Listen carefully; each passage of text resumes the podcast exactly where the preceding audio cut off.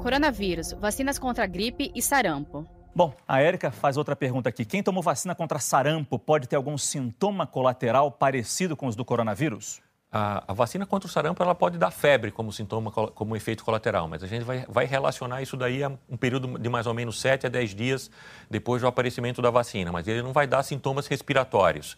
Então, dificilmente esses sintomas vão ser confundidos. A Michelle tem uma pergunta boa. Tomar vitamina ajuda a não contrair a Covid-19? Por exemplo, vitamina C. Não, não existe nenhuma evidência de que superdose de vitamina C ou de vitamina D vá aumentar a resistência ao coronavírus ou a qualquer outro vírus. É que isso, isso me traz aquela outra pergunta. Muita gente está falando da antecipação da vacina contra a gripe. Sim. Por que, que seria importante tomar, mesmo que ela não te proteja do coronavírus?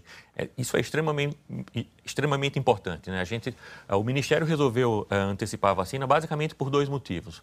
O primeiro motivo é, se eu estou vacinado contra a gripe, eu reduzo muito a chance de adoecer. Né? E se eu não adoeço, meu organismo permanece mais fortalecido, mais resistente ao contato com o coronavírus.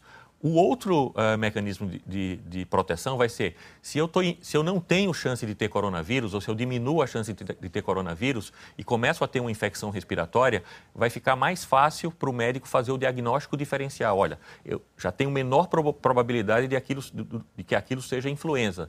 Então, facilita a suspeita do coronavírus. E sem contar também que acho que fortalece o corpo. Fortalece o organismo. Caso enfrente um novo coronavírus sem pela dúvida, frente. porque se a pessoa tiver gripe né, e na sequência tiver o coronavírus, vai pegar essa, essa pessoa numa fase muito mais debilitada, com chance de ter uma doença mais grave. Claro, aí lascou. Saiba mais em g1.com.br barra coronavírus.